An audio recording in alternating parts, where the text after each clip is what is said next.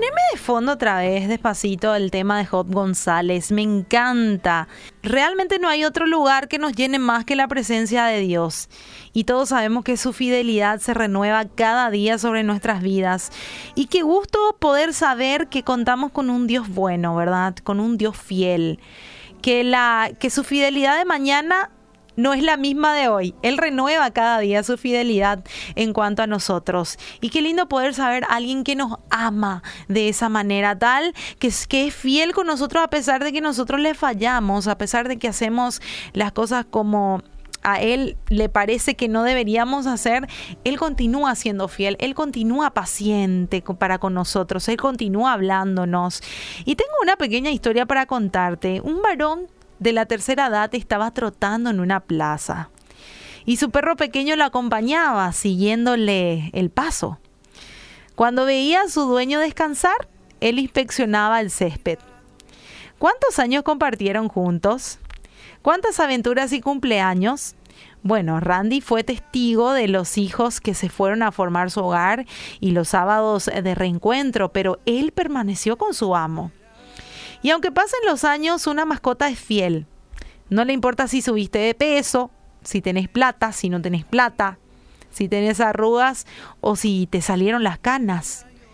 Está presente en todo momento dándole alegría a su amo y a los integrantes del hogar. Verá que así son los, los animalitos. Si un animalito es fiel, ¿por qué algunas personas no pueden serlo? Es, esa es la pregunta que hoy me hago y que quiero que vos te hagas también. Si un animal que no tiene la capacidad de pensar, si no tiene todas las habilidades que nosotros tenemos, es fiel, ¿por qué nosotros no lo podemos ser? Tantas familias destruidas por infidelidad de uno de los cónyuges o de ambos por solo buscar otros amores, llenar vacíos que en realidad no lo son, que no son amores. ¿Será que todo el mundo es así? Bueno, las personas podrán fallar, alejarse de vos, no aguantarte, no quererte, pero Dios nunca falla. Eso quiero que tengas hoy, hoy presente. Hoy te quiero decir que ese Dios tan grande nunca falla.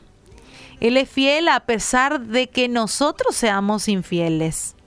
En Lamentaciones 3:23 la palabra dice, nuevas son cada mañana, grande su fidelidad.